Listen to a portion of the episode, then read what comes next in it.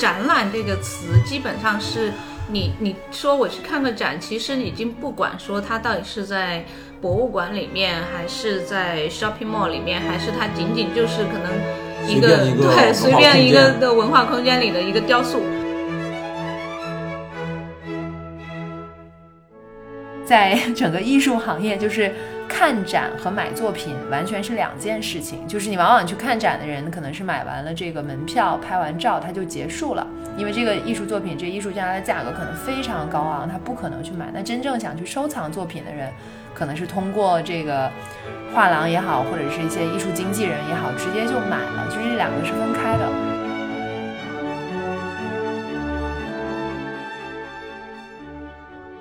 也知道就这些呃品牌需要什么，然后他相当于是做一个桥梁，去连接这些品牌和艺术家。因为你要讲一些这些艺术家能听懂的话，能把艺术家的毛给捋顺了，就是你不要艺术家的那个自我过度放大，不跟品牌好好合作，然后他可能就在中间谈了一个比较好的合作，艺术家也有收入，而且这些 lab 可能也是拿一笔费用，肯定也是不小的嘛。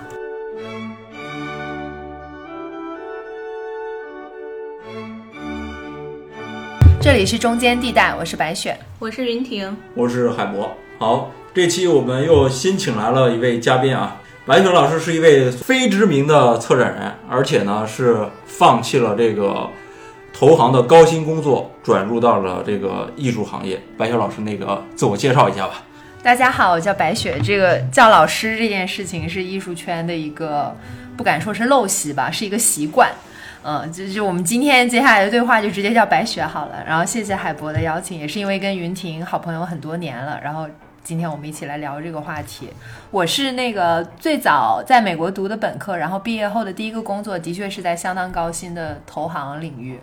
后来就觉得可能还是想连接一下艺术、商业这些关系，后来又去学了艺术史，在伦敦，然后回国也有八九年了，然后在呃北京、上海艺术包括商业的很多领域做过很多不同的工作，然后差不多是三年前开始自己独立创业，现在在经营一家呃北京、柏林两地的一个艺术家经纪代理机构，然后同时跟呃艺术圈的其他的很多。机构也有不同层面的合作，有的时候帮他们做会议同传，有的时候帮他们就是组织一些事情，所以就是可以说是有一个相对客观和中立的角度来参与今天的这个对话。嗯，好，云婷老师是我们长期的嘉宾老朋友，我就不多做介绍了。好，我们进入这个正题，邀请这个两位来呢，主要是聊一下关于这个看展这件事情，因为现在已经几乎成了一个社交媒体上非常爆款的话题了，就是年轻人特别喜欢去看展这个事儿。呃，我就呃简单直接单刀直入了啊。现在就是展呢特别多，展的越来越普世化了，各种艺术展呀、美术展呀，甚至是网红展也越来越多。两位来先说一下最近你们关注的一些展，或者是去看过的一些展都有哪些呢？比较好的可以推荐给大家的。最近比较好的，我我觉得 U U C C A 之前那个就是疫情期间做了一个展览，那那很多呃展品放到一块儿，但是它还是有一些策划的。呃，包括它的归类啊，然后它有一些倾向性的选择，所以它背后是有一个策划层面的呃东西在，所以就是还不错，而且里面有一些好的艺术作品，那我觉得还可以。那个展叫什么？呃，紧急沉，紧急中的沉思，对对，就是紧急中沉思已经结束了，已经结束了，对对。嗯，那白雪呢？对我近期其实就不太想 专门给 UCC 打广告，但我的确也是近期帮他们那个会议翻译嘛，然后也去看了那个开幕，是最新的一个展览，是一个叫呃非物质与再物质计算机艺术简史，是 UCC 刚刚开幕的一个非常大规模的一个讲计算机艺术的历史的一个群展，然后这个展整个策划差不多有。一两年，然后本来是应该今年初开幕的，然后是因为疫情，他们就推到了现在。然后也是因为背后的那个策展人是巴黎大皇宫的一个策展人，就整个捋整个计算机艺术的历史捋得特别清晰。然后整个布展其实非常困难，我进去就是跟策展人也是朋友嘛，我们开玩笑她姓邱，然后开玩笑我们都叫她邱工，其实是个是个女孩儿，因为有非常复杂的那种工程层面，嗯还有从整个六十年代一开始，可能有一些就是非常平面化的，把一些数字、数学方面、物理方面的跟计算机艺术这种模拟的。在当时比较先锋，就我们现在回头看就觉得，哎呀，那时候挺挺幼稚的。但你回想到六十年代他们做这个事情就非常厉害，然后一直捋到了现在，就是包括中国的一些新时代的，就整个脉络非常清楚。然后布展也特别精致，嗯，呃，就是那个门票我不记得多少钱，但我觉得那个钱就是因为等会儿应该也会聊到，就是门票和内容是不是合理和匹配这个话题。但我觉得那个还是相当值得那个门票嗯的一个展览。啊，我我是这个疫情之前去看了两个展，一个是木木美术馆的大卫霍克尼那个展，嗯，另一个就是陶人艺术中心的陈丹青的展，我都是比较看这种比较有名气的展，就是不会说去看一些无名的，嗯。对，因为现在呢有一个很重要的现象就是你的展就是特别多，因为嗯我是乐意去看这种所谓的已经成名成家的人的展。嗯。对，但是现在很多是各种，呃，小的美术馆也好，小的小的这种，甚至 shopping mall 也好，都会做一些类似的展览，展非常多。那这样有存在的一个现象，就是艺术展在网红化，然后这些网红的展呢，也在艺术化的这么一个现象。两位是怎么来看这个现象的？在中国出现这么一个现象，应该是说从嗯 Team Lab 那个展开始的，嗯因为它是一个所谓的灯光秀，或者是因为有有很新所谓的新媒体艺术，对对对，嗯。有很多评论家就是说它是个只是个新媒体艺术，是一个灯光秀，它并不是一个艺术展。嗯，所以说两位怎么看待这个现象？我们可以嗯。单独可以从这个 Team Lab 呃现象开始延伸出整个话题。嗯。对，嗯。这里面我觉得太多层次了。你刚才提到很多东西，就，比如说新媒体艺术，其实它现在已经是整个当代艺术中一个非常重要的领域。嗯然后新媒体艺术也不一定不能承载的一些所谓的，因为大家认为它不是艺术，那一定是说艺术所承载的某些价值。那新媒体艺术其实也也有很多新媒体艺术是可以的，只不过可能他们会觉得说 Team Lab 没有承载这些价值，就是这是这是其中一个原因。然后另一个原因就是呃。所谓网红展和呃那个呃呃大家所看到那种，比如说很严肃的艺术展之间的差别，嗯，我觉得在中国有那个就是有一些落差，因为中国最开始本来去看艺术展，比如说十年前我们去看艺术展的时候，那会儿还是非常非常少的一部分人，基本上是从业者吧，就是嗯就可能就比如说我们都是呃我在媒体，然后我可能要做这个行业，然后你你是那个艺术家工作室，所以就是嗯，他并不在一个圈外。就是那那会儿的艺术展，的确，呃，在我们看来是比现在要好的，因为它的受众都是还比较了解这个行业，比较知道这些艺术家。那会儿尤伦斯也不一样，那会儿尤伦斯的，比如说像 Tino Sego 这种柏林非常好的，呃，当代艺术家，那会儿可以在大概我记得是一零还一一年的时候来到 UCCA，就是也也非常就非常好，但是可能知道他的人就很少，也没有什么影响当时。然后，嗯但是现在的 UCCA，你看他也会倾向于说 Picasso 这种，就给你做一个 Picasso 的展。Picasso 你总知道吧？就就对它其实是一个，我觉得是一个大众化的这样一个过程。只不过在这个过程中，你选择如何将它大众化，我觉得是一个问题。就是说，比如说你选择 Team Lab 的这种方向，就是纯视觉化的让它大众化，还是说你选择说 OK，那既然现在是一个大众普及过程的展览市场，我就选择说以 Picasso 啊，或者说什么。呃，之前那个还有谁？UCC 后面还有一个，嗯，特别这对种是对对，就是也很好的一个美国当代艺术家，嗯呃，那个马修巴尼吗？对对对，马修修班尼其实也也也是一个比较，呃，就是稍微可能有一些人听过他，但是没有看过他的嗯这样一个，就是他会选这一类。我觉得 UCC 在走一个比较，就是他在走一个比较呃边缘地带的这样一个，就是他既想和大众有一些接触，但他可能又不想说纯为网红展服务的这样一个，还是比较特殊的。嗯，对我就是顺着 UCCA 这点聊吧，就是我觉得可能跟他们的整个。因为原来他的那个所有者毕竟是那个尤伦斯夫妇嘛，比利时的这对藏家，他可能真的就是做最先锋的当代艺术。但的确，我觉得所有的现象你要看它背后的那个商业推动嘛，就是他现在如果他的投资者是一个这种私有的基金，他肯定也要在乎票房，在乎收入，然后养这么大一个厂子，又请了那个是 MAD 吗做的那整个的那个设计，就非常欧马欧马欧马做的整个的设计，就等等吧，我觉得这个都是。相关的，然后刚刚云婷讲的那个，我倒想到了另一点，是因为我回国是一一年嘛，然后这也有八九年了，我觉得一个挺大的变化就是，好像现在人整体更喜欢出来逛街和找消遣了，就是他需要各种那种叫资本主义叫什么也好，各种消费的各种东西，精神消费的东西。但我也不知道，就是我们一一年刚回国的时候，就是。我就在想，可能下班大家喝个酒就逛展，还是一个就像你说的比较从业人员。现在你就觉得那个圈儿更大了，就包括无论是男女生约个会，然后就是姐妹们拍个照，就展已经成了一种什么？那你肯定那种太叫学术或者太先锋的，就是会让人难以介入，而且往往又收门票。那我怎么会愿意付一个？不好拍照的展览，我拿什么来证明 我今天做了这件值得？可能跟社交媒体啊、微信整个普及也相关，就可能真的是很多层次在里面。是是，对这个问题是比较多层面的，我们可以一步一步来拆解。但是首先这比较核心的一个问题就是，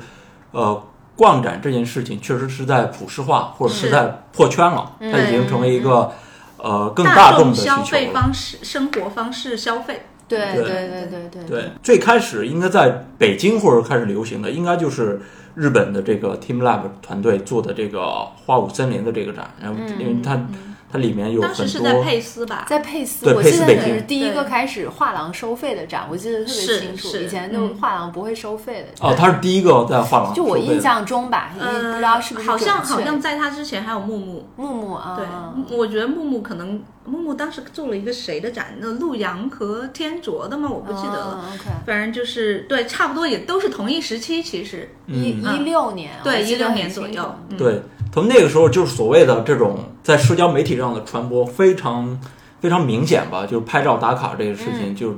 影响力就变得特别大了。而且 TimeLab 他们在这个自己的官方网站上都有专门的一列，就是说我这些是在 Instagram 或者社各种社交媒体上的去的人，然后 po 的这些照片都都放在他的官网上。那你们怎么看待像 TeamLab 这种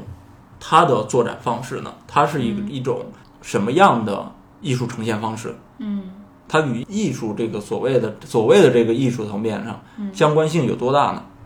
嗯，我其实觉得他们更像是一个职业化的商业艺术呃作品的生产机构，就是它。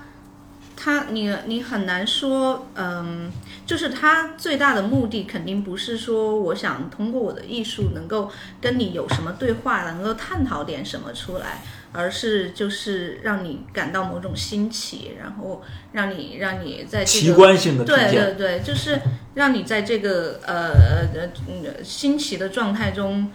呃，他我觉得他某种程度上和电影是一样的。就是它让你沉浸在里面有一两个小时，然后你很开心很愉悦，然后呃拍了很多照片，然后也可以发社交网络。它也很像是一种社交网络下会诞生的一个商品。就是，但是你要说它有什么严肃的艺术性，我觉得可在我看来可能没有。嗯，对，它更适合当下的一个网络化艺术生产的一个模式吧，我觉得。嗯。对，就是也是我刚刚提到的那个非物质再物质那个展览的那个对话，然后当时是策这个展的这个巴黎的策展人，就上周嘛，我帮他们同传的时候，他他当时讲了一个很有趣的点，因为那个人应该也是蛮知识分子，巴黎那种，我觉得也有五十多岁那种背景，他当时说了一句话，他说他说大概的意思就是艺术本身的作用就是打破各种边界，就是让你没有想到这样的形式可以做这样的事情。就有的时候，我有时候刚刚云婷说那个时候，我我想到了他的这句话，所以我觉得有的时候你退一步看的话，其实如果不去太去深究什么叫严肃或者不严肃，它的确是在打破一些就是哦，原来还可以有这样的方式做这样的事情，就有点把人类的现有的想象力在不断向一些边界推吧。当然，TeamLab 是最早打破这个边界的人，所以可能从那个意义上来说，它的地位影响力是有。那可能之后的这种 copy 它的呀等等，或者更劣质仿仿它的那个就不一样了嘛。但是如果回到这个。艺术本身的最核心的这种严肃或者价值，就是让你创造一些我们日常生活中无法想象的东西。我觉得它本身还是有那个层面上的那个价值在。嗯嗯，而且跟这个 TeamLab 在中国流呃开始流行这个阶段的时候，在二零一六年，美国他们开了一个所谓的冰激凌博物馆，这开幕了。这个冰激凌博物馆其实也是很那个所谓 ins 风的，就是粉红色的墙面呀，就是。会让你在里面非常适合拍照，而且这个博物馆的馆长呢，就是从供职于曾经供职于这个 Facebook 跟 Instagram，就是他他非常能够理解对整个 Ins 上是什么风格最适合这个拍照的，嗯，对，那拍照成了这个博物馆流行的这么一个驱动力了吗？你们怎么看待说所谓的这种打卡拍照这件事情？而且这种所谓的审美开始。在全全球流行了。对，呃，我觉得这个也也是拆分来看比较好。就是当我去回想，就当年自己在相当于是二十一世纪的头一个十年吧，我在伦敦住，然后看那些国外的展，那时候可能拍照没有那么普遍，然后每一个展的那种拆分啊，非常细节写的很多的时候，嗯。如果有那些层面，它同时也有一个很好拍照的点，会不会影响我去消化它那些非常深入的东西？其实也是不会的。其实我是相信，我觉得还是要相信那个观展者的怎么说智商吧。就是如果当你呈现出比较丰富的对他呃这个展品也好，艺术家也好，整个策展整个时代背景比较深的剖析，同时你可能有一些布展方是融入一些适合拍照或者是。比较能让呃自己融入作品的这两个是不矛盾的，所以我不知道是不是如果现在一向倾向于只是拍照是一种策展机构啊或者什么的懒惰或者什么也好，因为反正那个东西人还是偏懒惰的嘛，就观展者你也是懒惰的。如果有那个，我能证明我来过了，那可能比我去慢慢消化那个东西，我又不可能拍一个展签儿显得我有文化。嗯嗯，但但但我这些年就是在国外看的展。没前些年那么多，但我感觉在国外可能相对你还是会呈现严肃一点的那些层次也还是会在，然后拍照的层次也也在，两者都在。但是中国可能就倾向于直接把那一部分跳过了，就偏向那个对拍照的呈现，偏向对拍照。然后包括我自己观察一些比较严肃的。机构做的一些展，它可能就会引入我和云婷有时候聊，就会引入建筑师，就他很注重这个空间的建筑设计，因为他本身作品，比如说只是画，但他可能是搭一个拱形的门梁，然后你拍人在里面走也好看，就有那种。层次在了嘛？对对，其实会有一些，反而有些新的职业会火起来。对对对对，什么那个呃搭配师，就是呃 stylist，嗯，然后还有一些建筑师、室内设计师，对，然后呃，我是觉得这个问题要回到就是。呃，展览机构是否有公共教育的这样一个责任啊？如果你这个展览机构还承担一些公共教育的责任，那么自然你会在展览中还希望说，你除了打卡拍照之外，你还能从中学到点什么，或者说你从中能获取一些什么知识？嗯，就是这个是呃，这个是其一吧，就是说你你是否还认为你有这样的一个功能在里面？然后另一个层面是说，你是否认为你的观众中还有一些人是他是想要获取这些知识的？这是这是观众层面，就是说你他不只是要来拍照，他也想看看说这个展览他能从中呃学到什么，然后或者说他对这个，比如说我对这个艺术家已经有一些了解了，我来看他的展品，我想知道说你们对他的研究到底有多深，嗯，就是我觉得。呃，除非他们觉得这部分人是完全不存在的，嗯，那么就就我今年不在国内看太多展，也是因为就是他们基本上是忽略我这个群体的。就是我这个群体，就比如说，其实这个艺术家，我大概知道他在干嘛，然后我也大概知道说他有一些什么样的作品。那我为什么还要买票去你现场看他的这些作品？我为什么不在网上直接看呢？我还是希望说你能告诉我一些别的东西。然后就是我不只是想只看到这些作品而已。嗯，对。然后，但是基本上这一部分的需求，我觉得到目前为止是没有满足的。嗯嗯，但是很多现在很多这种适合拍照打卡的展，它有一个就所谓的套路啊，都会可能用一些纯色调的布置，嗯然后会用很多这种新媒体的手段，对，声光光，特别是光跟电的这种手段。嗯嗯嗯。然后还有像你说的，它会设置一个类似很好拍照的这种建筑，嗯。呃，自己就就添加这么一个建筑，比如说像是镜面啊，类似各种道具吧，嗯。就是设置成这这种东西。那这种在布展上确实会让这个网红展有一个所谓的所谓的沉浸感，嗯。但但是在这个艺术史上是有一个沉浸沉浸艺术这么一个概念的，我不知道这两者之间区别是什么，或者说他们有什么借鉴的这种互文关系吗？嗯。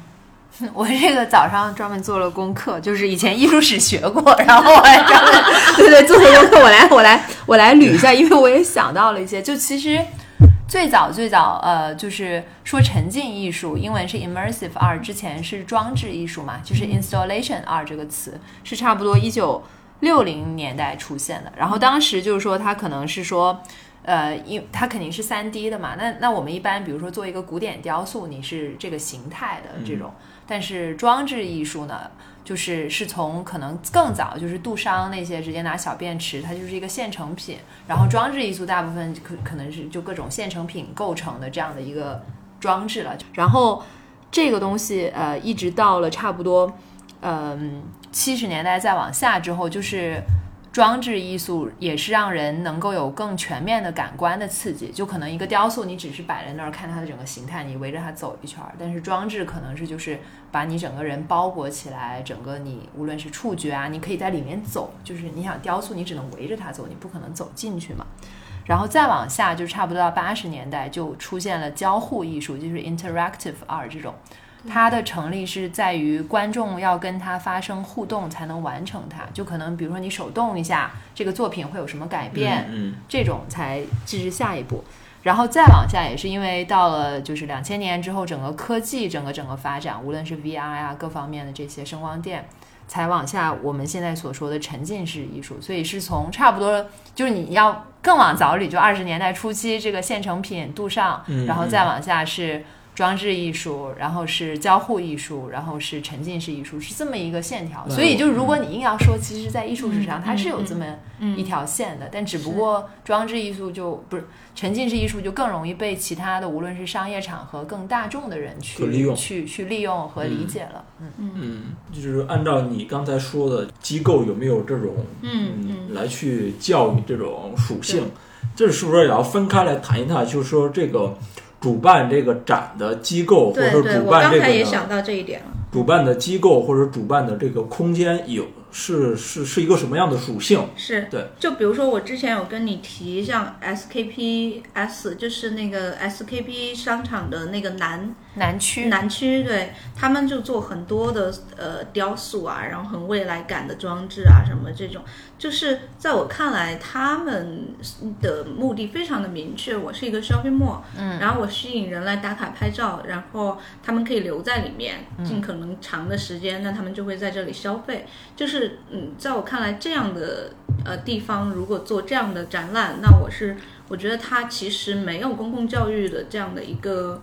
呃，诉求在里面，可能你也嗯无法去要求它。那如果是说呃很多欧洲的，比如说小的 shopping mall 或者说那种精致的店里面，他会给你一些艺术教育的，那可能是他对自己有这样的要求，或者说他的受众有这样的要求。但是我觉得这不是一个需要强迫他做的事情。对，但是如果说我觉得你是一个 art center，你是一个艺术中心，或者说你是一个博物馆，然后我觉得那这个就是至少我觉得不管是私人还是公共的这样的艺术艺术，只要你认为自己还是一个。啊，所谓的公共的艺术中心，就你你会为大众提供服务的这样一个艺术中心，我觉得你还是会需要有一些公共服务的这种，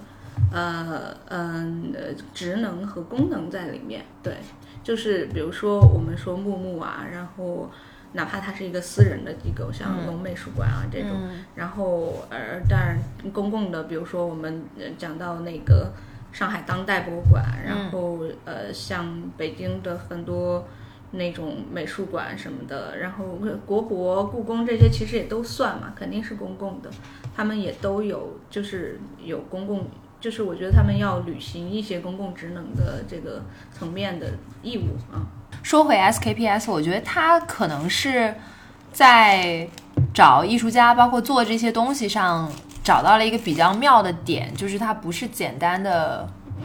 就是设计供应商，它可能有一些艺术家参与的成成分在里面，或者是它整个就是做的没那么说说句那个雕塑里面的行行活嘛，就是在雕塑系毕业的费是有个词叫城市雕塑嘛，就是那种为城市广场服务的那种，它可能比那个的行就是就就是银行的行，统一在行的意思我们都懂。比那个没那么行，但是又没有到艺术那种那么复杂难以理解的，就他找找到了中间一个比较好的猎奇的，对，比较猎奇，就是他的他的东西会让你觉得说你之前没有看过，然后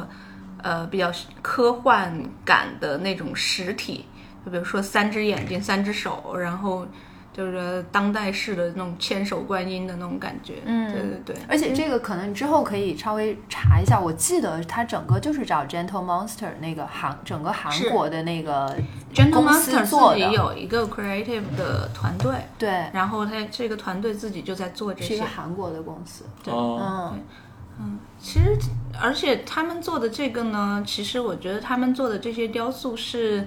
有从一些艺术家身上学习。我不说，我明白明白，对，就是他会从一些艺术家身上学习到一些，然后再把它变成一种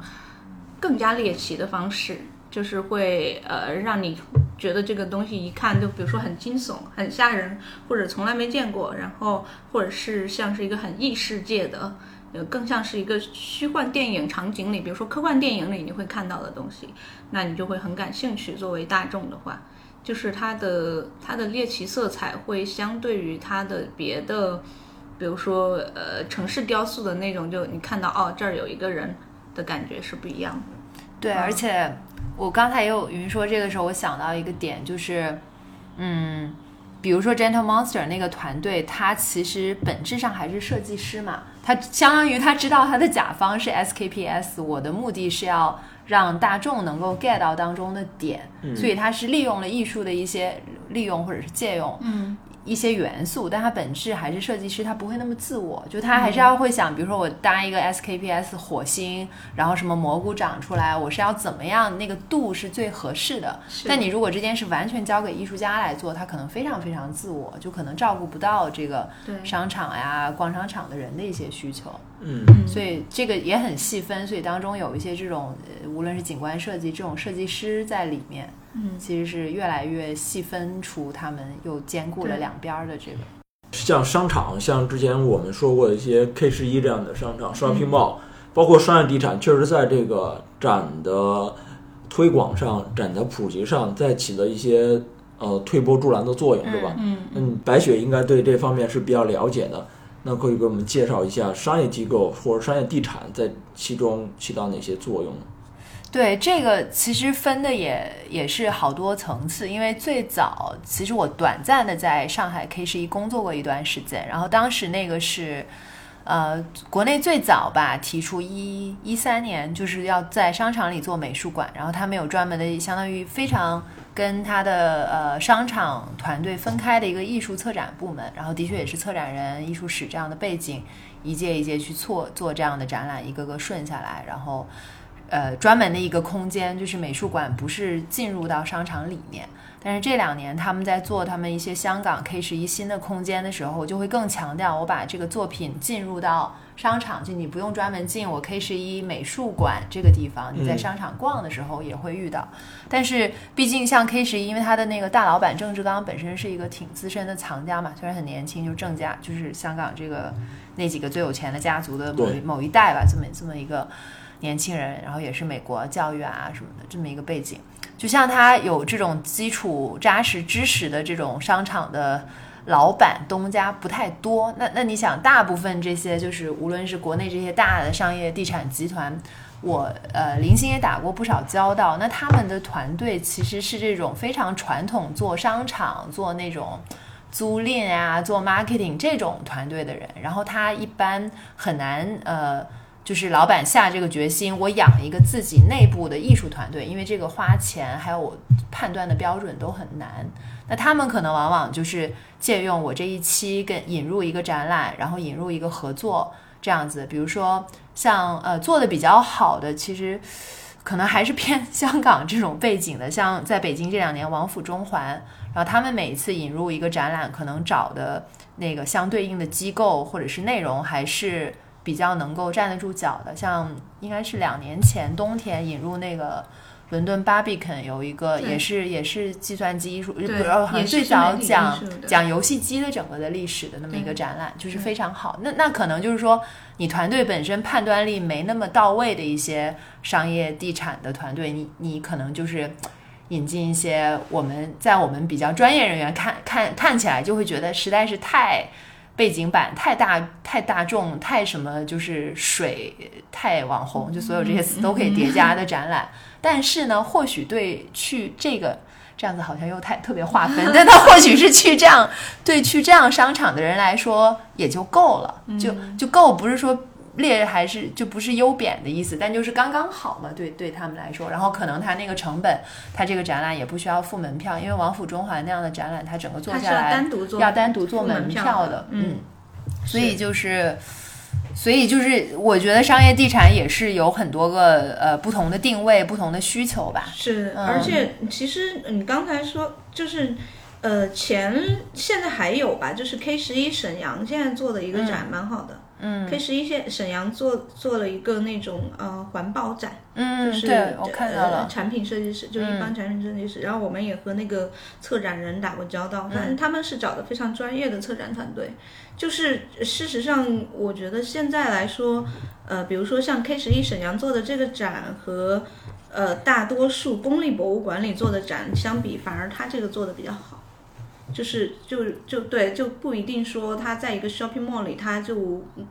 就做的很差呀什么。这个其实还是取决于这个商业场所自己本身对这个展览的要求。对，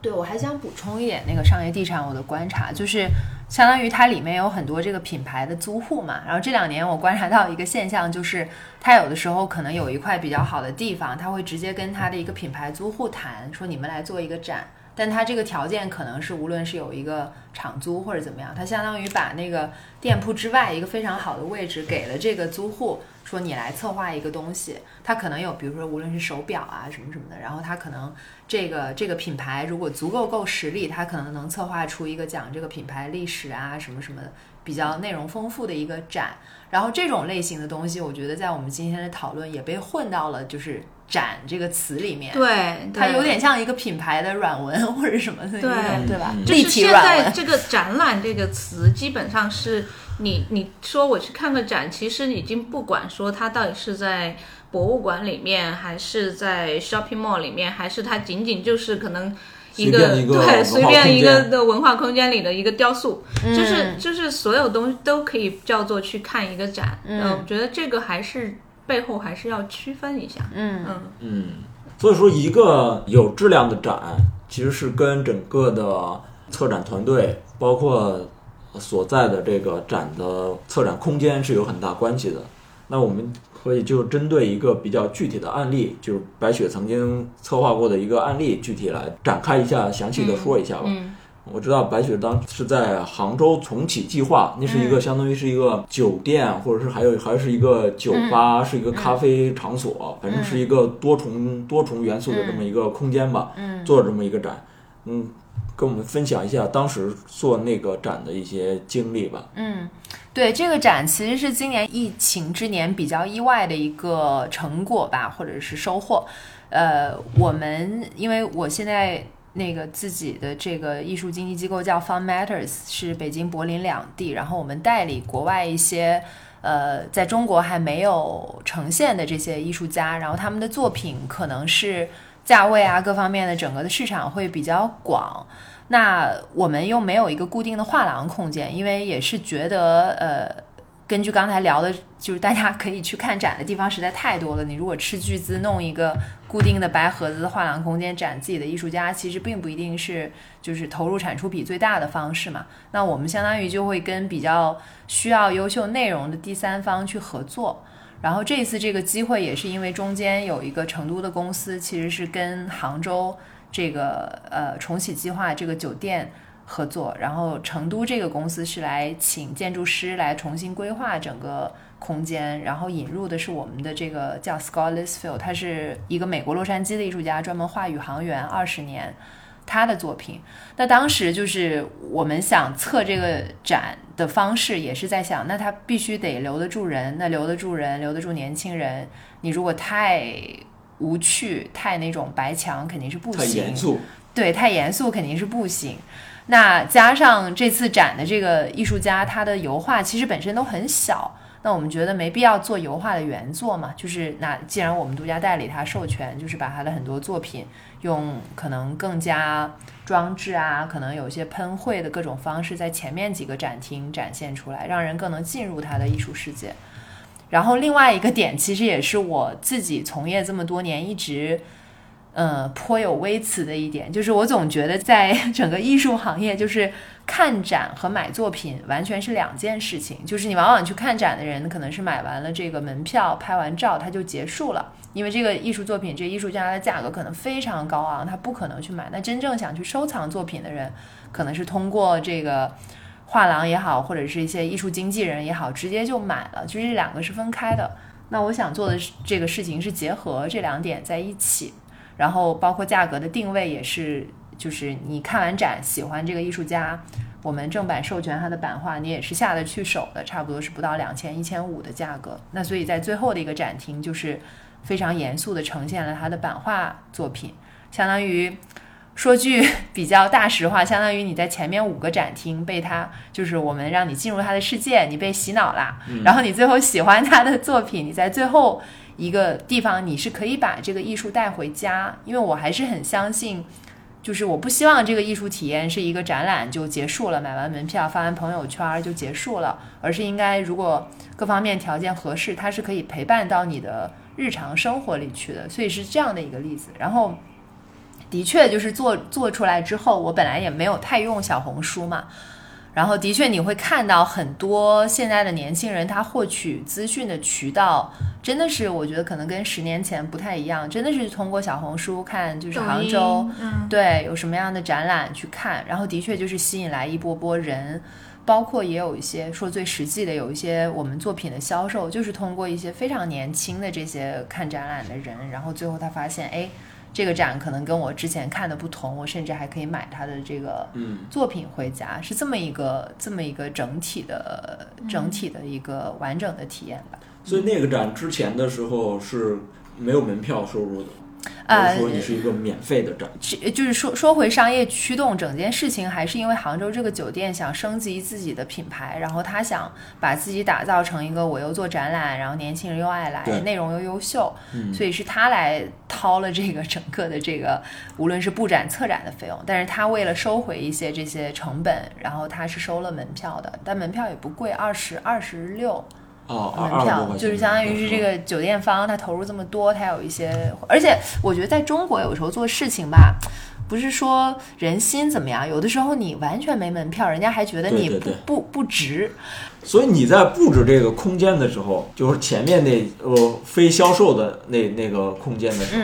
你会考虑更多的去做一些互动装置也好，嗯去完成这个更好拍照这个理念也好，更好的让用户上传至小红书的这个嗯观念也好，嗯，对，你会更多的去考虑这些事儿吗？其实是会的，而且这一次非常幸运的就是邀请我们那个成都的公司 C Art，他们其实是请了一个比较优秀的建筑师，所以这件事是跟他一起合作完成的。然后这建筑师对空间的把握，还有刚才你说的这些点也比较到位。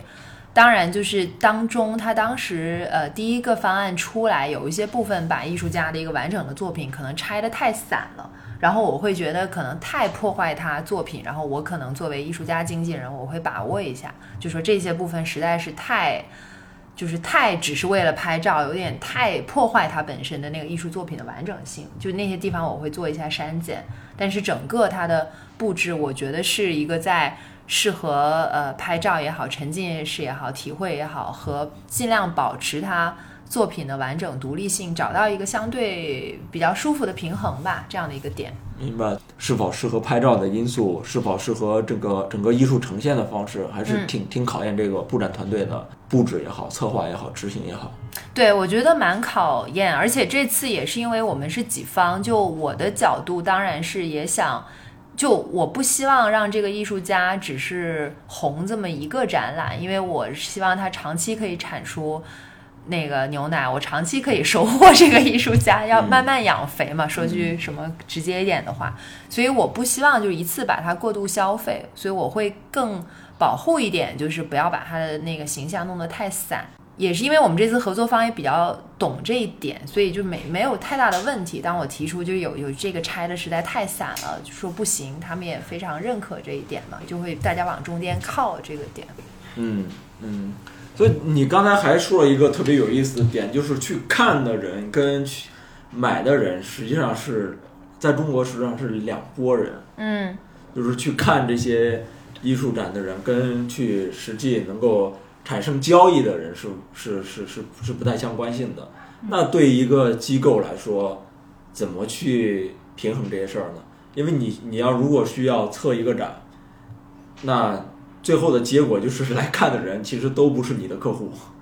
你其实没你没太没太必要对他们去负责。这个还是要分公立机构和私人机构，以及 gallery，就是美术馆和画廊，画廊和 museum 的区别，我觉得、对，因为就比如说像，呃，比如说美国，就是呃像那个所谓大都会啊，然后像那个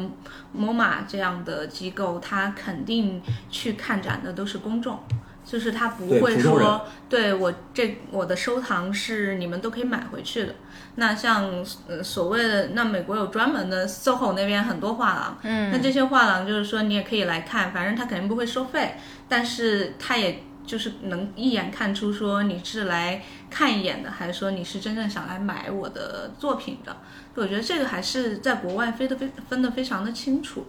然后国内，我现在我记得其实早年也是 gallery 和 museum 和 art center 好像都分得挺清楚的，对吧？就以前的。嗯画廊啊什么的，基本上也是就是呃，虽然我们进去也是不买啊，但是嗯他一就是前台一看你是不买作品的，也不是很想理你，然后自己你就看完你走就好了，对，是那种感觉。我现在现在好像没有了。对，我觉得，而且还是一个业态，就我觉得中国比较少那种大家习惯性的中产阶级频繁销售消费艺术品这样的一个市场。就是在国外，你有这个比较中小型的画廊，然后租金啊各方面条件也比较稳定，然后作品也不贵，可能一幅原作两三万这种，也都其实这个就是我现在想代理国外艺术家的这个价位嘛，就是相当于把。国内一些呃，你不是说买一个作品动动辄就是要六位数起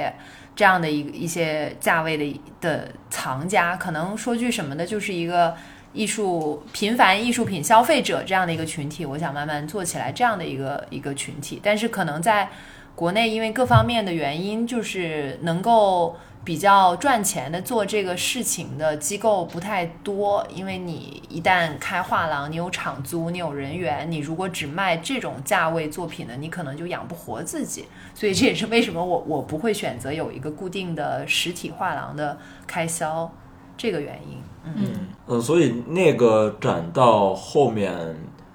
转化成具体销售的时候，嗯，你是去主要是卖的是一些什么样的展品或者什么样的一些画作呢？嗯，其实你这个问的问题特别特别切入要害，因为这些年很多展览上，最终你在它那个销售区卖的全是衍生品，就是比如说他他他授权的一个一个胸针、冰箱贴、围巾这些东西。但我自己不是对这些东西不感兴趣，我还是更希望卖这个艺术家的作品，就无论它是油画原作还是授权的版画等等的。所以，呃，我们当时跟为了这个展览，没有跟艺术家谈可以授权到其他的产品，包括冰箱贴，就卖的只是版画。然后我们的合作机构。成都那个公司就是找了一些跟这个宇航员主题相关的冰箱贴等等，卖的也不错。然后我这边就还是在卖版画，然后卖的也还可以，就是根据呃新客人啊和整个的销售的比例，这种就相当于让他们把这个作品真正带回家了嘛，这一点。就不是所谓的原作是吧？就是版画，就是一个仿制仿制品。呃，就就版画其实不是仿制品，就是你来说好对了。对对专业突然发现我抢了，我们抢了话题，就很想辩护，是吧？对对对，其实版画相当于是就英文叫 print 嘛，就是相当于是这个艺术家，比如说原作是油画，但是油画每一张只有一个，价位也比较高，然后他授权这个代理机构或者他自己可以用他的油画做输出，然后有些可能是限量版的，比如说限量五十版。然后我们这次是非限量的，但是我们都会配着一个授权的钢印 （Fun Matters） 的一个钢印在下面，这样。然后，但是这次也也很有趣，就是我觉得这个消费群体，你不趟一趟这个水，你也不知道。就我们这次做完，真的就有人直接就对它的原作、对它的油画就感兴趣了，就直接觉得，因为它原油画价格也还可以嘛，我刚才说的那个价位段，所以多少美金？呃，人民币是就是几小几千美金，人民币可能关税啊进口下来也就是四万以内，差不多这个价格。然后画的那个也从业很多年的一个这个很我我反正我代理他，我当然觉得他很优秀的这样一个艺术家嘛，所以就是挺挺多层次的一个消费吧。结束之后，整个展览做下来就是。就除了 shopping mall 做展之外，那别的所有机构都会有生存的压力。就是说，如果你是一个 gallery，你是靠卖画挣钱，对吧？就是你，那么你的目标受众就非常的明确，然后你也你的展览是做什么，就你也不会去。其实 gallery 就是一个卖画的空间，所以它不需要有策展。对吧？就是那这是一个非常明确的，你进来，然后你看到你喜欢，你买画，这是这是一个它生存的方式。那像比如说 shopping mall，当然它也不用担心那个盈利的问题，就是它的盈利模式肯定不是说靠这个展来盈利，呃，这些展只是为它带来消费者的一个手段。那接下来就是变成了像尤伦斯这样的私人机构，尤伦斯这样的私人机构怎么办呢？他们通常的方式是收藏作品，就是说我发现一些年轻艺术家，然后我从他非常年轻的时候我就已经购买了他的作品，等他升值以后，然后我就比如说我通过呃呃商那个藏品的升值也好，然后我的这些藏品本身可能拿出去展览啊或者什么，就是它会有一些收益，就是。这些收益其实构成了它非常重要的一部分。那尤伦斯之前的问题是什么？就是呃，这些藏品全是尤伦斯夫妇的，嗯，所以这个呃这个艺术中心本身没有任没有任何收藏，那它其实是缺少了很大的一部分。所以说在之之后那个云悦资本进来之后，为什么它就是就是它为什么需要引进一个资本？就是因为它完全没有造血功能，对它没有自自我造血的功能。嗯然后这也是为什么它它必须要有一个资本在后面支撑它。明白。对好，你引出了一个特别重要的话题啊，就是说，其实想要理解整个展览呈现出当下这种局面，不管是网红化也好，所谓多元化也好，就其实是很需要理解整个策展机构也好，展览空间它的运行方式的，它的商业模式、商业逻辑是怎么样的。对对吧？就刚刚我们提到说，呃，画廊、shopping mall，包括私人私人的博物馆包括公立的博物馆，它其实是运行方式是不一样的，所以它呈现出来的这些展览的方式也是不太一样的。嗯，但在中国基本上有很多都是趋同的。对，那那我们可以具体来说嘛？你我们刚才说的，其实更多的是属于 shopping mall 去来驱动的，商业地产来去驱动的整个整个展整个展览，它可能并不是为了为了通过这个展览获取什么利益，它是为了它的通过这个内容，通过这个展览作为它的导做流工具。做嗯品牌、做对，做 branding，做 branding，对对对嗯那另外像你刚刚提的 UCA，它可能是另外一种方式。嗯，对对，我们就来展开说一下，现在 UCA 应该是国内做现代艺术挺知名的一个玩家吧，是吧？那它现在的运行的商业逻辑跟尤伦斯夫妇出售之前嗯有什么不同呢？对，我觉得呃最大区别就是它引入资本之后，它必须要有回报。对它必须要有回报，那它其实本质上，呃，它是一个商业的艺术机构了。然后它有几个方向吧，我我外界所知啊，你一会儿可以补充，就是呃，比如说它有接很多广告，嗯，就是所谓的 sponsor，就是有很多呃，比如说之前其实他们还做一个。红星美凯龙的一个年度大展，就是他会帮这些品牌做一个展览，因为他本身在艺术中国艺术界的地位吧，就是很多这些品牌愿意跟他合作，这是其呃其一。然后是他们，其实他们现在门票也收的蛮贵的了。嗯对其实他们人流量大的话，门票应该是还是占了不小的一部分收入。也就是说，他跟品牌做的这些展也会通过这个门票来来来做收入吗？这个不一定，这个这个其实一般不不会收费，因为品牌营销是不希望说收费的。所以他自就是自自己做的那些展览，对他自己做的那些他觉得比较好的展览，他还是会收费。然后他其实还有一些教育项目是收费的，我记得，嗯嗯嗯，对吧公？教对公教的项目，儿童对对对儿童项目，然后所有这些其实，然后包括他会有他的公教有很大一部分，比如说周末给你开个沙龙啊，然后做个什么。呃，什么什么演讲啊，然后放个电影什么也是收费的。然后它还有一部分其实包括在这，就包括了其中我刚才讲到这几部分的是它的会员费，就它每年的年、年会员费其实是固定的，就是就是这个会员费应该也是它一个比较固定的稳定的收入啊、我不知道你可应该之前有提到 UCCA Lab 这样的一个，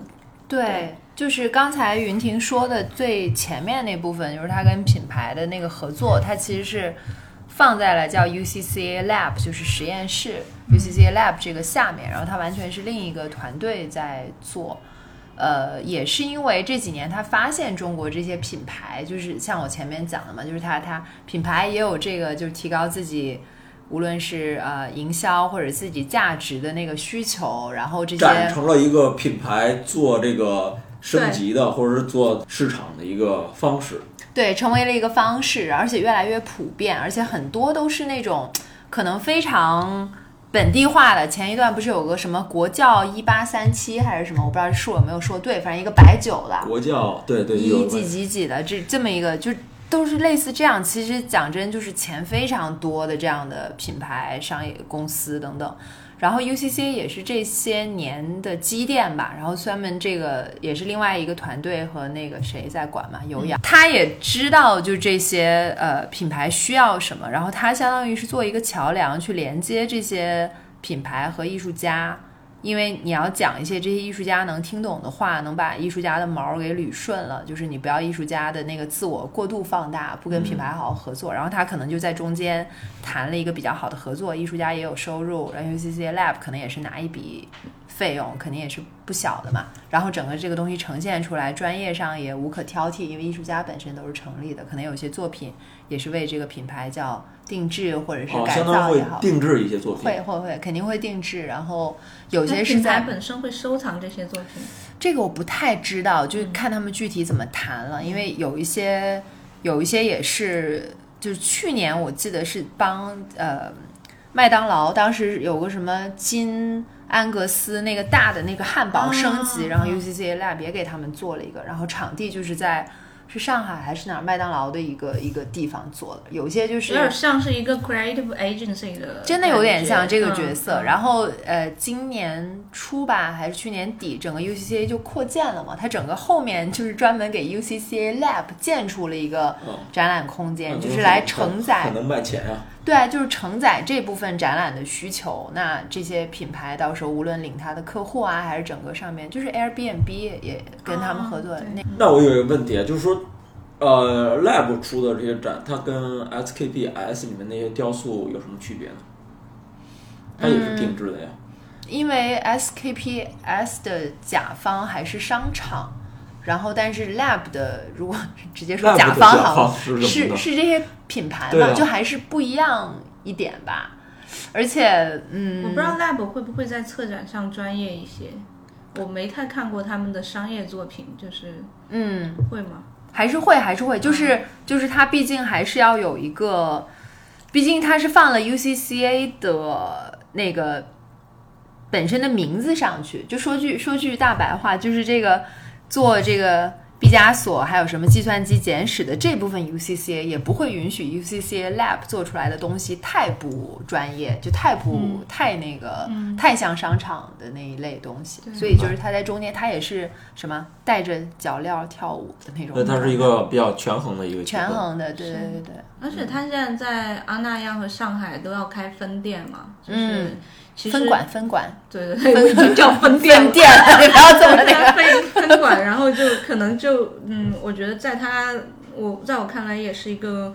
就如我从商业记者角度，就是其实是一个市场的市场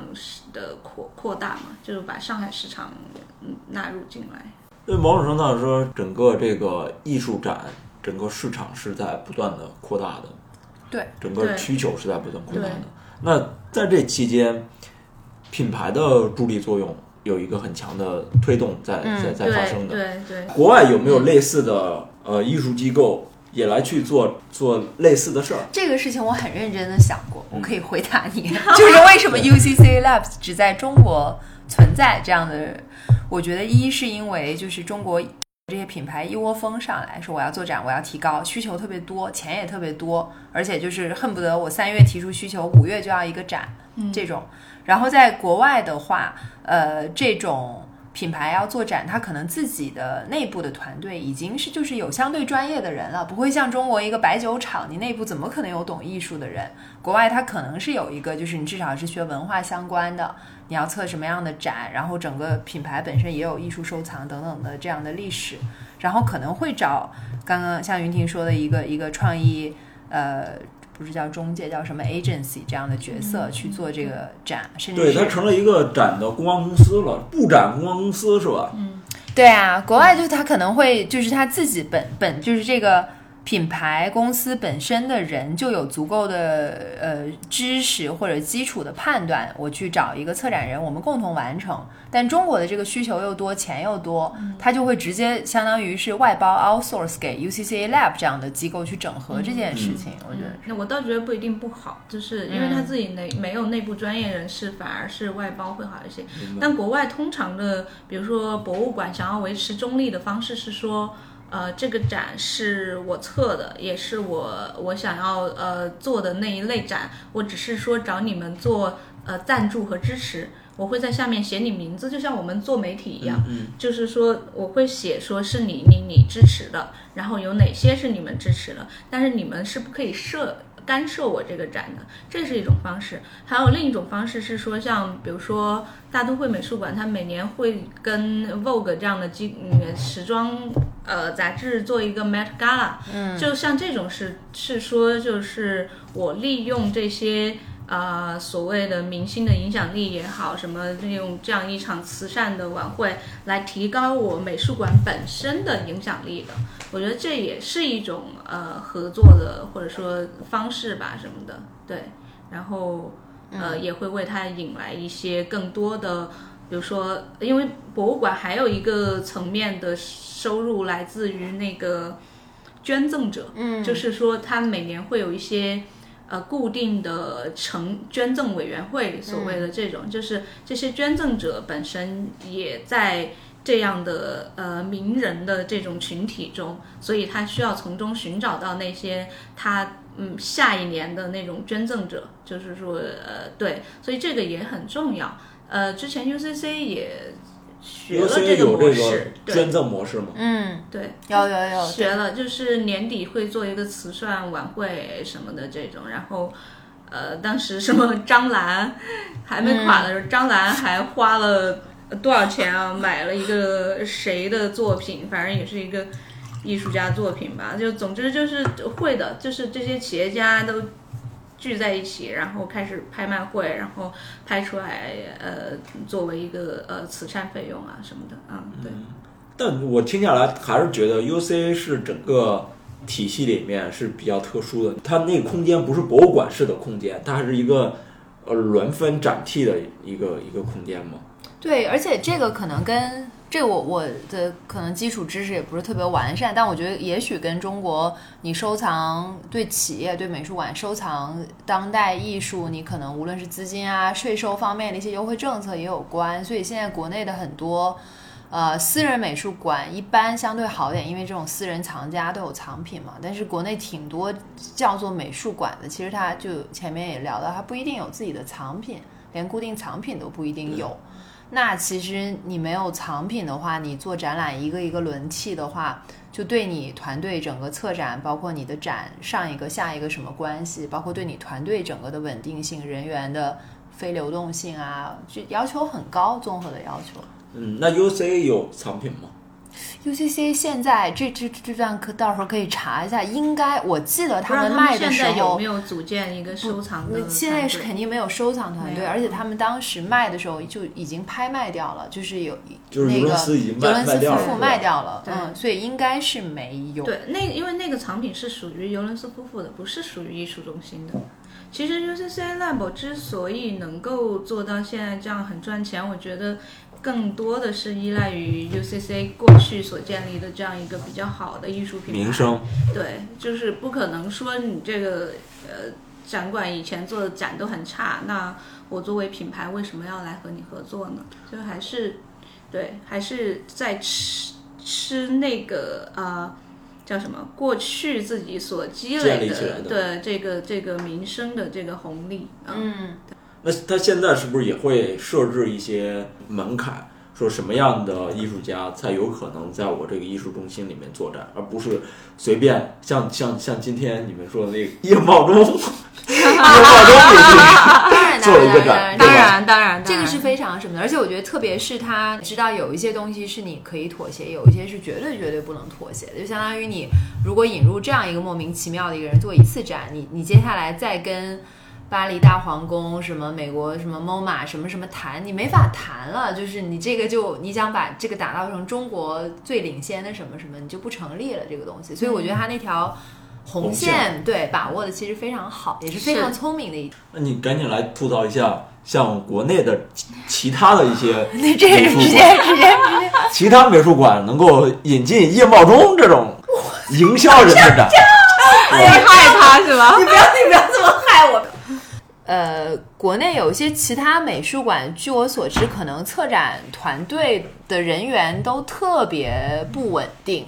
就可能是呃面上大家觉得还挺牛、挺光鲜的一个场馆呀、美术馆啊等等，包括它的那个历史上可能做过有一些相当有国际水准的大牌艺术家的展览，但据我所知，它实际的那个。运营团队，还有包括展期，有一些什么展非常临时的，就是就是我前面说的，他没有一个长线的规划，可能就是老板一个人说，哎，这个这个时间不行，那我们再引入一个什么什么展，嗯，所以嗯，就出现一些那个奇怪的。奇怪的就是，平时我们只能在飞机场上才能看到的一些人物的展览，可能也就不足为奇了。嗯，刚才他说的是叶茂中，嗯，对。其实，呃，我我我我可能更挑剔一些啊，就是哪怕是很多美术馆做的有名的国外艺术家的展览也，呃，坦白说，在很多地方有欠缺吧，就是你是在说大卫霍克尼吗？呃，就是类似比较有名的艺术家带到中国来，就理应是就是这样的艺术家，然后以他的作品拿过来，我觉得是件非常不容易的事情。就仅仅作为一个网红展来操作的话，是很可惜的。那你怎么去做艺术家生平的归类？怎么去做他的档案整理？然后怎么去策划它？然后怎么怎么去看它？就主题怎么来做？怎么来看它和中国关系？我觉得所有这些都是一些。非常好的切入方向，在你知道，我们做媒体也会觉得，就是你你你，尤其你作为一个编辑角色，你可能更希望说，我看到的是你这个美术馆如何去呈现这个人。嗯，但是基本上目前国内的美术馆，我觉得 UCCA 策展上还是比较好的啊。就其他的来说的话，非常都只是把这些人带过来而已，就是仅仅只是把他的作真真品。放到你面前，那他，我觉得我可能，如果我作为一个消费者，我可能不太愿意花两百块钱去，呃，仅仅为了看这个作品而没有别的那个价值获取。我是觉得把真品带到中国消费者的眼前是很重要的。上次说的那个，对，我们刚才讨论的这些呃后起的美术馆，其实是没有所谓的老钱的。嗯，就是他没有所谓的，你你刚才也说了，没有所谓的收藏的，嗯，他能够做这个事情的很大一部分原因，那就得需要从国外去引进一些好的，呃，藏品也好，好的展览也好，嗯，这才能够把它整个馆给带动起来，要不然它还是一个，就是我们说的是一两个问题啊，我说的是你带过来以后要怎么做的问题啊。但是我觉得云说的那个带过来怎么做做不到，这是中国的一个现状，就不是他不想，就是专业人员不够多。我觉得这真的就是因为这个的基础是你要有有一个，就是所有的这些管理你得有个研究部门 （research department），但中国很多这些机构是没有这种研究的底子的，就包括在 UCCA 它那个画册，其实每一次出的特别好，但我最近看年那个。鉴还有类似的是吧？对，呃，每一个展览它会出一个画册，有研究性文章，都非常好。但是它有一些相应的展览上，就是你在展陈啊、文字上呈现的，还是不如它画册里的内容丰富。就是它可能展览部门跟研究部门没有那么完全融合，这都是已经是最高水平的。那像其他的有一些美术馆，就是能把那个。作品名、整个保险弄对了，生活 那个那个灯什么相对湿度、温度 别损坏了，作品灯打对了就已经很不错了。你再指望他去有这种，他就是我觉得就是人才和馆长对这方面的意识也都不到，因为他要还要那个雇佣一个就是看起来不怎么产出。直接经济收入的研究团队是需要你对这个事情有比较深刻的理解，但我觉得一、嗯一部分嗯他肯定就觉得我门票我都把它真迹带过来啦，中国首展门票厉害就很已经很好了，他不会去嗯是。有那方面的下一步的那你看考量。美术馆这个这个项目，或者说这个商业项目，是从近五年时间才开始运转起来的一个事情。嗯它之前其实是没有所谓的私人美术馆存在的嘛。嗯嗯，对，那是一个很新兴的行业了，其实嗯是。，其实是是，嗯，但是这我觉得并不妨碍说他们目前这个，就是说门票的性价比是不是消费者应该去要求的嘛，对吧？如果你这个门票只有五十块钱，那我觉得说 OK，我看个真迹可以。但如果这个门票是两百块钱，那我就会想说，我是不是还能看点别的？就我作为消费者，我肯定会有这样的要求，因为它的这个价格在，我觉得在全球来说都是非常高的这种票价。嗯然后，呃，其次是说你从这个嗯展览中到底赚了多少钱，你还能不能从就是你你如果纯赚钱，但是你没有再进行再投入的话，你这个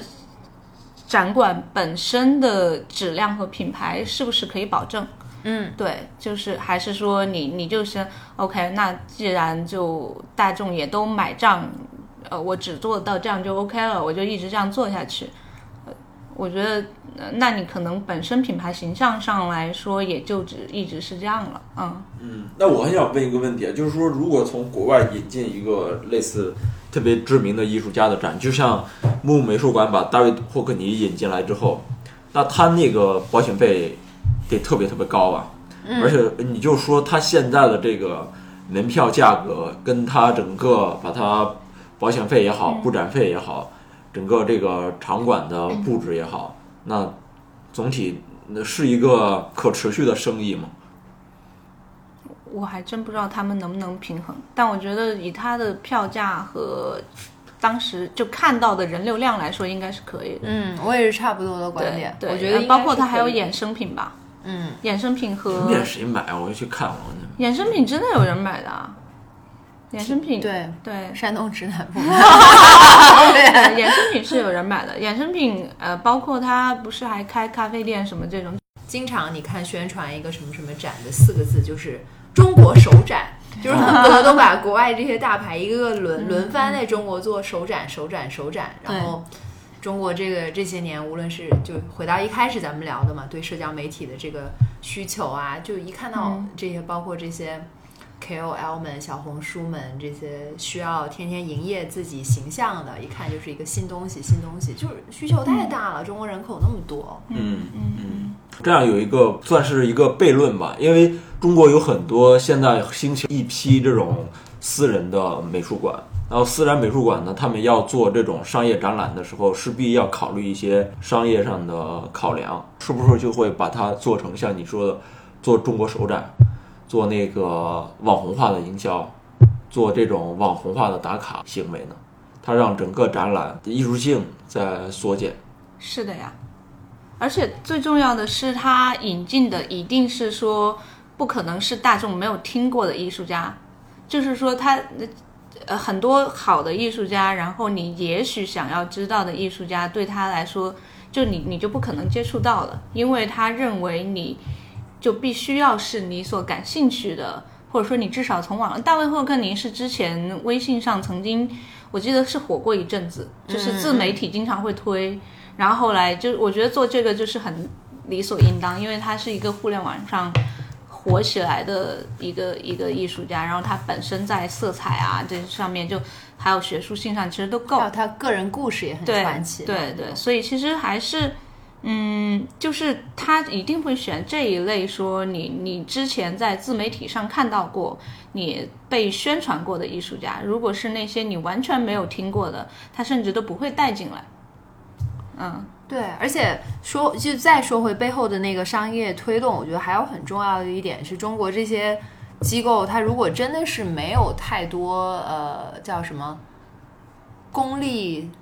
拨款的帮助的话，那那的确就很难啊。就相当于我一个公司，我为什么要一次次做一个不赚钱、不赚钱的展览？我老板一直一直往里投钱嘛。那国外相对的这些展当代艺术的，肯定是国家有支持的嘛。但这个具体的政策我也没有那么清楚，就是这个我觉得也。那那那这个就没法，咱们就不一定剪得出来了。你有讲到当代艺术的意识形态，那可能就是中国这个这个，他不国家不会去拨款给这些这样的这些机构嘛。对，你像我，我是还去看了那个松美术馆的那个大蜘蛛，嗯，就是那个也是一个布尔乔亚，对很很很网红的那个、嗯那个蜘蛛嘛，嗯，有很多人也去去那拍照，但是我去看了，但是我不知道那是没看出个啥，就是我我现在很大的困惑，是就是这么他其实是一个他非应该会常优秀的艺术家，这么优秀的一个艺术家，然后你看了以后，你不知道他是什么，你只是拍了个照，对，这是但我甚至连拍照都没没有，拍。但但我认识松的人，他们光布那个展已经费老劲了，就是那么大一东西拿过来，整个能吊明白。啊就他们就是像你说，他把它呈现出来，他觉得已经是就是就牛了，很厉害，真的已经很难了。你再让他指望他整个这个文献啊什么，就就太就现阶段吧，我觉得比较困难。就他恨不得这整个吊装明白，这个这个整个运进来，那个就是非常非常不容易了一件、一件事情。嗯是。那我就觉得，嗯，从我角度，我只能说你们一定要进步了。云老师一贯的那个，刻薄 一贯的那个，对一贯的刻薄。对，一贯的刻薄。嗯，那北京市其实是开了很多所谓的网红的艺术空间的，像罗红美术馆，你们去过吗？啊我没去过，就看看照片对啊那个那个罗谁红美术馆、松美术馆、木木美术馆，然后还有像那个红砖是是私人的还是？红砖是是私人，私人的，或哦红砖美术馆，对啊，对。也是这这这其实对一个城市来说挺挺多的，就是在东边这一片已经有很多类似的私人美术馆。嗯嗯，那他们大多数今日美术馆其实也就离我们最近，今日美术馆是最早的私人美术馆，今日美术馆还有对，嗯。嗯，但金融美术馆那个网红感就没有那么强嘛。对对，因为它我觉得跟建筑的形式有是啊关，就到后面这一批，他们本身对啊，红砖请的建筑师，松就更不用说了，那几棵松等等，他都会很很很重视那个形式。视这个外表。好命呢，就是那几棵那松，几棵松还行，完了，别剪别剪，完了，可能那个 对，这是个这是个什么现象？这是个审美走向吗？还是因为没有收藏，所以不得不去做的这种形式呢？嗯，可能有关系吧。是我觉得挺肯定会考虑到这个的。就怎么拍照拍的好看，嗯，就从建筑本身来说，也是一个很重要的因素，对。但的确很难想象，我觉得木木也好，UCC 目前的这些盈利方式也好，在国外都是不可能见到的，嗯，就是很中国、很本土中国的一些操作方法。中国自己衍生出来的商业模式。对啊，对啊，我觉得是，我觉得中国这几年演变还是挺 是啊挺神奇的，就所有的这些演变，嗯。包括我们刚聊了那么多 UCCA Lab 这样的存在，嗯。嗯。嗯。但但但，其实我不得不说，我就是我知道我们可能那个提纲里没太太讲疫情这件事情嘛，但我觉得就是不知道，就今今年就就是就包括 UCCA 还有中国各地能做出这些大的展，就在国际有些看来，就我不是有几个好多艺术家用 Zoom 连线那个对话嘛，我都参加了，他们真心都表示很惊讶，就是觉得今年能做成这些展，然后这么大的工作量，就是意思就是说，在全球疫情已经这么严重，你们还能把这个展也布出来，人都能来，就是跟中国现在对疫情比较相对有效的控制啊，什么什么的，就的确对艺术行业在就中国在全球的这个，人家觉得嗯太不可思议了吧，差不多这个意思。对，其实本身艺术在中国就是一个非常，还是一个很小众的领域，就是哪怕大家去网红打卡呀、什么这种，我觉得本质上艺术这些年的呃真正的那种受众也好，还是还是很小的，就是你我看对吧？对，但但我整体就这些年，其实我不知道是因为自己创业之后的这种状态，自己做之后的状态，还是怎么样，我心态反而就更开放了一些吧。就像我们今天聊的这些，我觉得我和云婷这种相对。批判性或者刻薄，就会也不是说刻薄，就我们可能一层一层捋的比较清楚，这样的观点我一直也是还持有的。但同时，我就觉得你还是要，它是一个不断变化的生物嘛，在中国整个艺术行业它的整个的表现形态。而且我刚才忘记说一个很有趣的一个点，就是我这次不是因为自己杭州做这个展览，然后关注到小红书什么的嘛，然后也就是两一个多月前，我朋友圈有一个圈内比较知名的偏学术这样的一个策展人。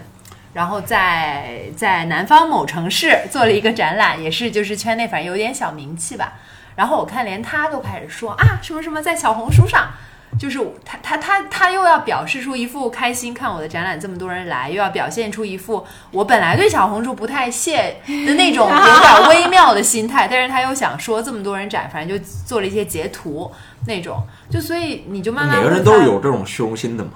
对啊，你就会慢慢发现，无论你有多学术、多怎么样，最终你也还是会慢慢敞开，拥抱一些就是时代变化，或者是新的一代人他的就是看展啊、消费模式，就就他自己是一个不断生长变化的一个一个东西。所以觉我怎么，觉得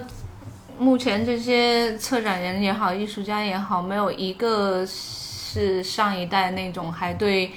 呃商业或者说大众有什么警惕性的，他们都觉得越多越好，然后品牌合作越多越好，赚越多钱越好。就是我反而觉得他们基本上都是特别特别拥抱商业，完全一点那种你知道吧？就是对对对，因为特别警惕性那样的策展人做出来的展，在中国现在没法展，在是在中国这样的语境、这样的政治舆论下就没法展。那种特别批判性的那种，就是太就触了太多红线了嘛。也不只是，我觉得艺术家本人对于那种，我不知道是不是因为我们艺术家太穷了，还是怎么样？就是艺术家本人对于那个这种呃快速融入呃商业品牌的这种愿望也是非常强烈的。嗯，嗯是有嗯是有是有这个关系，就对可能对，但是但是人有一种观点，其实就是说，你是越大众的艺术，你越消费越大众的艺术师是越低级的。梁实秋就说过，说高的艺术永远只被少少数人所看到的。对啊，对啊，没错啊，是这样。就是他说出这话我，我我是还是挺认同的。嗯就是我看那个陈丹青那个节目，就是局部那个节目，嗯陈丹青就是有一期是看那个梵高的一个自画像，对嗯那个自画像它是一个就是特别小的嗯一个小、小黑，就像一个小黑点儿似的。对对，就陈丹青就说：“我操，这个画牛逼！”就是陈丹青跟那个当时在纽约还是在哪？刘晓东，对刘刘晓东看到这画说：“我操，这画真牛逼！”嗯嗯就是你当时所有人都去追那个梵高的那些星空什么乱七八糟，对大众来说那是好的嘛，那是好的话。但是对于一个嗯刘晓东可能这种更高的艺术审美、更高理解能力，嗯，他就觉得那个是好的。但是我唱个小反调，我觉得，我觉得很多这个东西吧，就是说我们现在回去看过去的事情，会有很多评判，是因为我们已经到了现在。我觉得我对未来的事情，我也不知道是不是最近我变得特别活在当下，还是怎么样，我就觉得。不要就是妄加很多根据过去的结论给未来做吧，因为就是特别变动。然后对于对于就咱们可以这么结尾，就是讲点儿个从个人出发。我觉得对于我一个艺术行业从业者，然后就各方面，包括自己在做事情等等，我还是觉得就是坚持你自己想坚守的那一部分，然后对其他整个丰富行业所有业态啊、参与人的那些部分，就持一个。不敢说是开放，但至少就是不要过多的拍死和下一些结论，慢慢观察他们的发展，因为你真的也不知道，无论是科技，包括这个疫情等等各种会给他们的就是在美术史也好，在商业社会也好的地位带来什么样的一个终结的就结论吧。其实我是我一点都不反对网红展，但是我希望它更往前走一步，就是这样，嗯就是就是说你你你你能不能在网红展的你，因为大众审美是不是一直停留在这里呢？它是不是还需要再往前走一步呢？就是